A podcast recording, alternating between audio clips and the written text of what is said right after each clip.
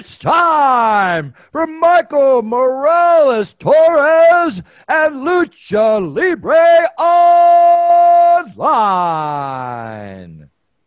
Saludos a toda la afición de la lucha libre. Este que les habla es Michael Morales Torres, integrante del equipo de lucha libre online. Y tenemos el enorme privilegio de presentarles a nuestra invitada especial en la tarde de hoy, directamente de Ohio para el mundo, representando a Impact Wrestling. Ella es la ex campeona de las Knockouts, Havoc. Havoc is in the house here in Lucha Libre Online. Havoc, it is an honor for us to have you as our guest. How are you doing today?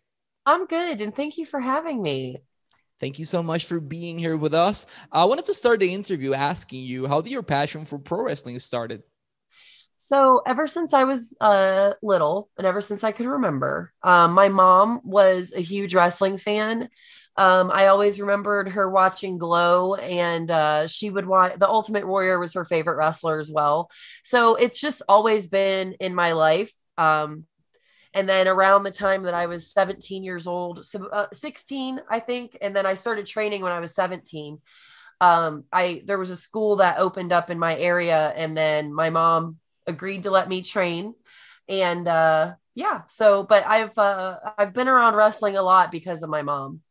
I'll translate that to Spanish because it's an unusual story. It's usually the, either the dad or the grandmother that gets oh. into it. So, at least in this part of the world. So, uh, Havoc comienza a prestar atención o a llamarle la atención la lucha libre por su mamá. No es algo común acá en esta área del mundo, siempre es el papá o el abuelo, eh, pero esta vez fue su mamá quien le inculcó el amor por la industria de la lucha libre y cuando tenía 16 para 17 años comienza a entrenar gracias al permiso que le brinda su mamá. Eh, siempre estuvo pendiente de la lucha, pero a partir de esa edad fue que, que comenzó a entrenar. Uh, how did Havoc got her first opportunity on Impact Wrestling at that point, TNA? So by the time I started the first time at Impact, I was already 10 years in. Uh, so I've been, I was wrestling for 10 years on the independents. And um, I got booked for opportunity uh, to wrestle Madison Rayne in a knockouts one night only pay per view. And then after that match, they liked my work and they hired me. And I was with them for a year uh, before um, the like the first time. But uh, I um, I got the opportunity uh, for one of their one night only specials. I'll translate that to Spanish. Uh, Havoc entra a TNA o Impact actualmente.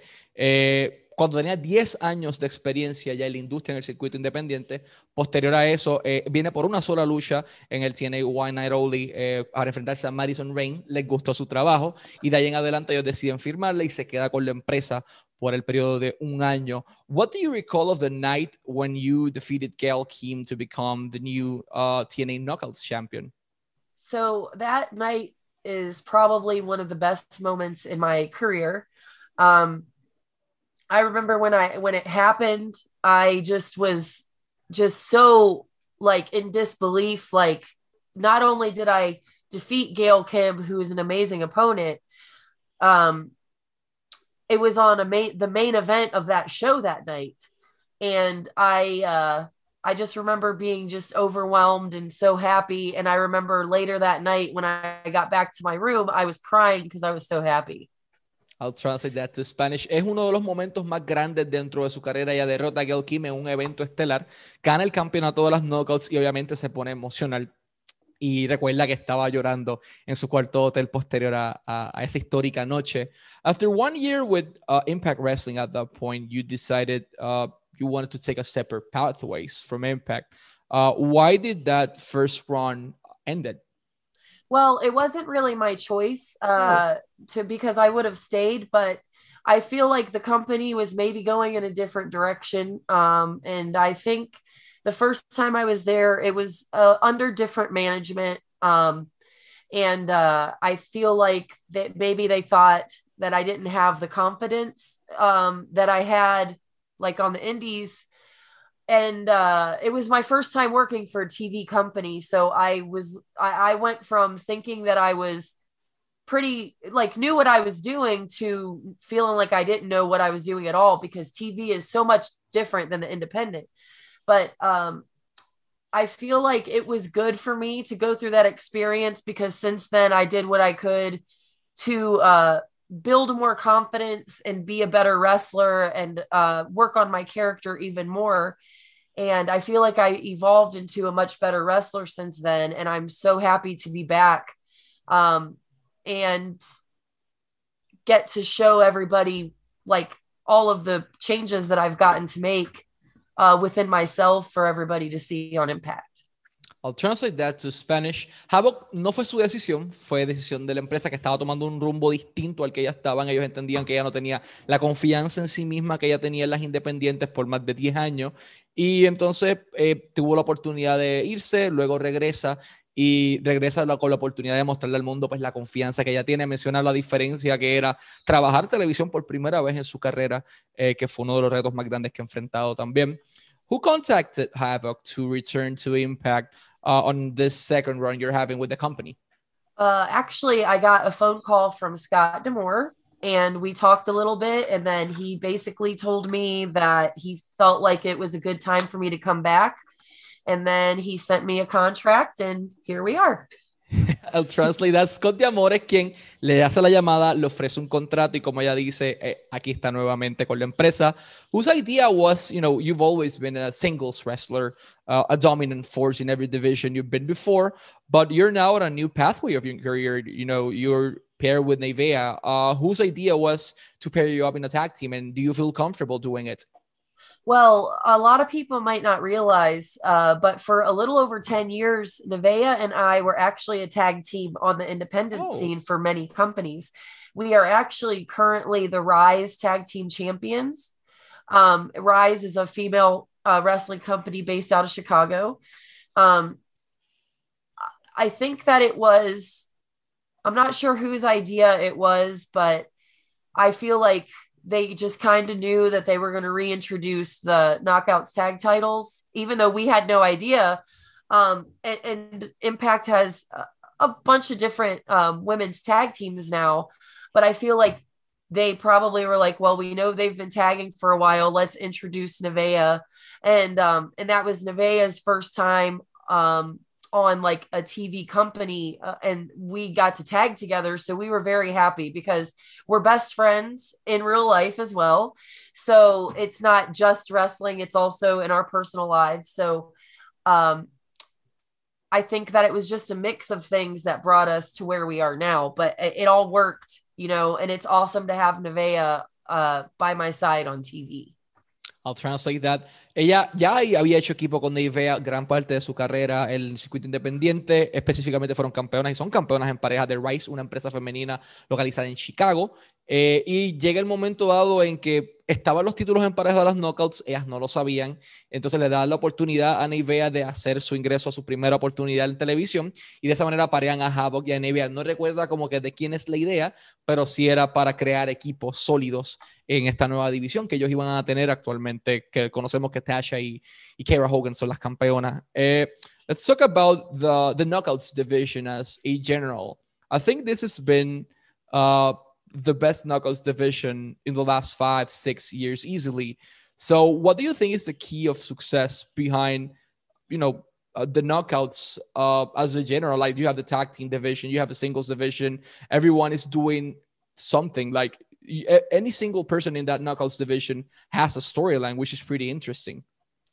Uh, I think it's very important. Uh, well, first, I, I just want to say I do believe that the knockouts division is the best that it's been um, in quite a long time. Uh, I also feel that our women's division is the best out there right now. I know we are much smaller, but I do feel that we are the best. And we have so many talented women on our roster. Um, and I feel like the secret behind that is that we are all, even though we're competitive with each other, we're all very supportive of each other. And we, um, are very positive and always want to build each other up rather than tear each other down. And I feel like that translates from backstage to when we're competing in the ring as well. Um, I, I think it's very important to have for uh, a women's division to have kind of a sisterhood.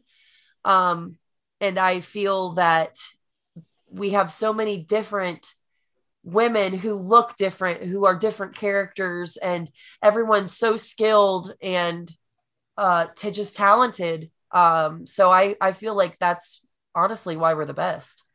I'll translate that. Havoc menciona que la división femenina o la división de las knockouts de Impact es la mejor en el planeta ahora mismo.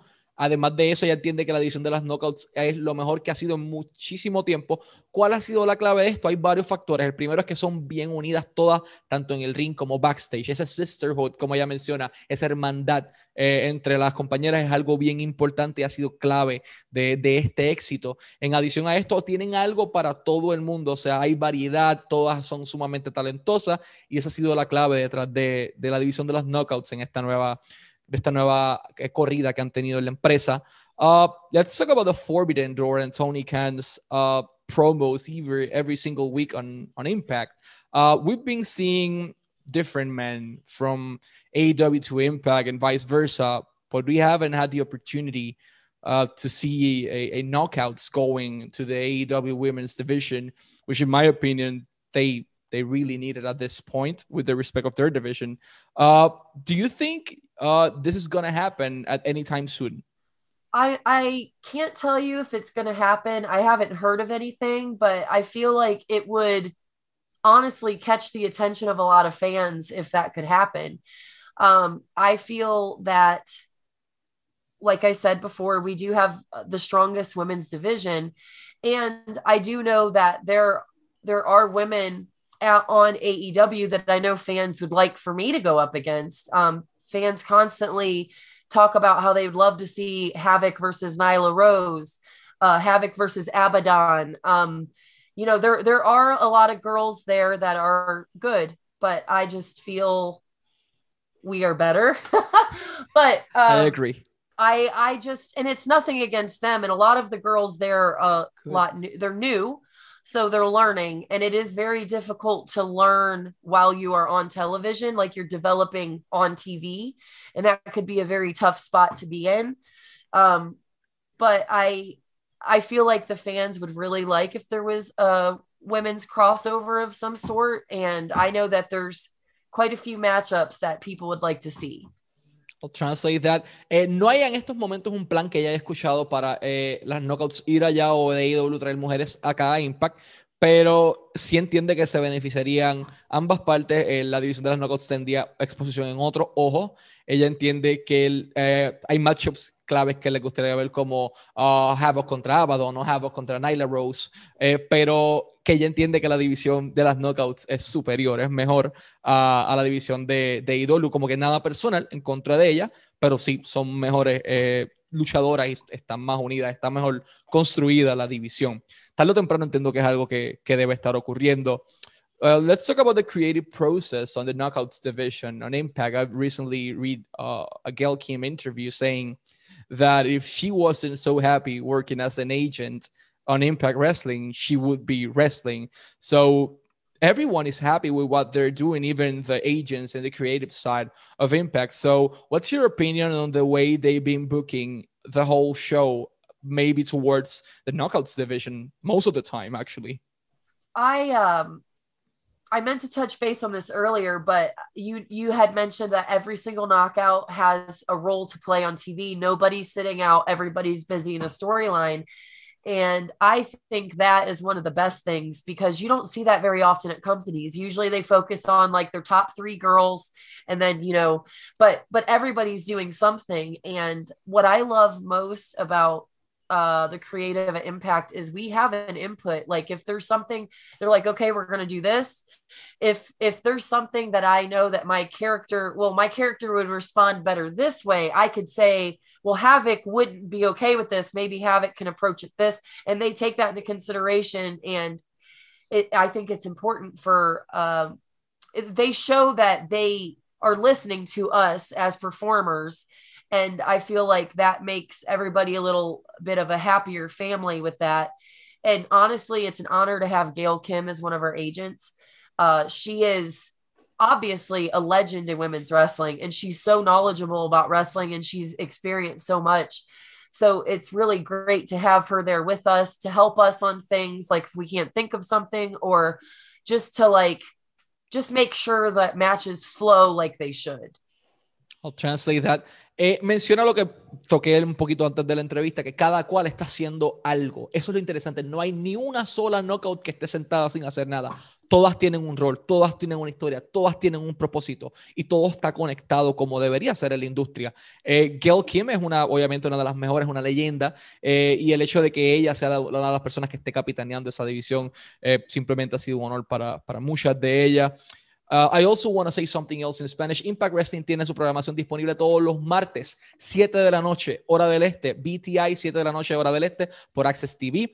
Entonces, los martes a las 8 de la noche, hora del este, a través de Twitch y Access TV. Tiene Impact on Access TV, 8 de la noche, hora del este, a través de Access TV y de Twitch. Y pueden conseguir toda su mercancía en shopimpact.com shopimpact.com para todas las camisas, eh, producto firmado. Ellos tienen también su cuenta en eBay para la subasta Impact Wrestling en eBay para las diferentes bits y subastas que ellos tienen. En adición, eh, tienen sus redes sociales, pueden seguirlos en Instagram, en YouTube, en Twitter eh, y en Facebook como Impact Wrestling. Havoc, uh, for us, it's been more than an honor to have you here as our guest. Last but not least, what message can you send to all the fans out there to see the Impact Wrestling products, the one that hasn't seen it before, like because the ones that already saw it, they already engaged. Believe me in that. Uh, you guys are you guys are doing a terrific work there. Uh, but to the ones that hasn't, you know, see it yet, what message can you send them to motivate them? Uh, one thing that I would urge new fans who would like to watch Impact in is um, it's honestly, I feel like it's a unique show compared to other things that you could watch on TV. Mm-hmm. If you're a fan of women's wrestling, there is such a variety there, and all of your favorite female wrestlers could be right there almost on every episode. Um, we have a very talented roster of both men and women. Um, I personally um, think that the X division is amazing. I'm yes. so proud of our champion, Rich Swann uh, the world champion of Impact. I think that him alone, uh, you could just see how passionate he is uh, when he wrestles, when he speaks. Um, and I feel like that goes for a lot of people in Impact Wrestling. If you want to see true passion and you want to see entertainment and stories and and and all different characters of all different kinds, then Impact Wrestling is for you. I'll translate that. Si quieren eh, tener variedad, o sea, la división de las knockouts está por el cielo. La división X es excelente. Rich Swan es un excelente campeón, como ella dice. Lo representa, sabe hablar, es apasionado sobre lo que hace. Eh, si quieren darle variedad a la industria de lucha libre y a su contenido en general, tienen que darle la oportunidad de Impact Wrestling. Y antes de irme, Rebellion, 25 de abril, disponible por Fight TV, por todos sus proveedores de cable, Kenny Omega contra Rich Swan, campeón contra campeón. Tenemos los Good Brothers enfrentándose a Finjuice, entre muchísimas otras luchas que van a estar siendo construidas en el proceso. 25 de abril, domingo 25 de abril, Fight TV, 8 de la noche, hora del este. Havoc, thank you so much for your time. Always wishing you the best of luck and success in your career. Thank you so much. I appreciate it.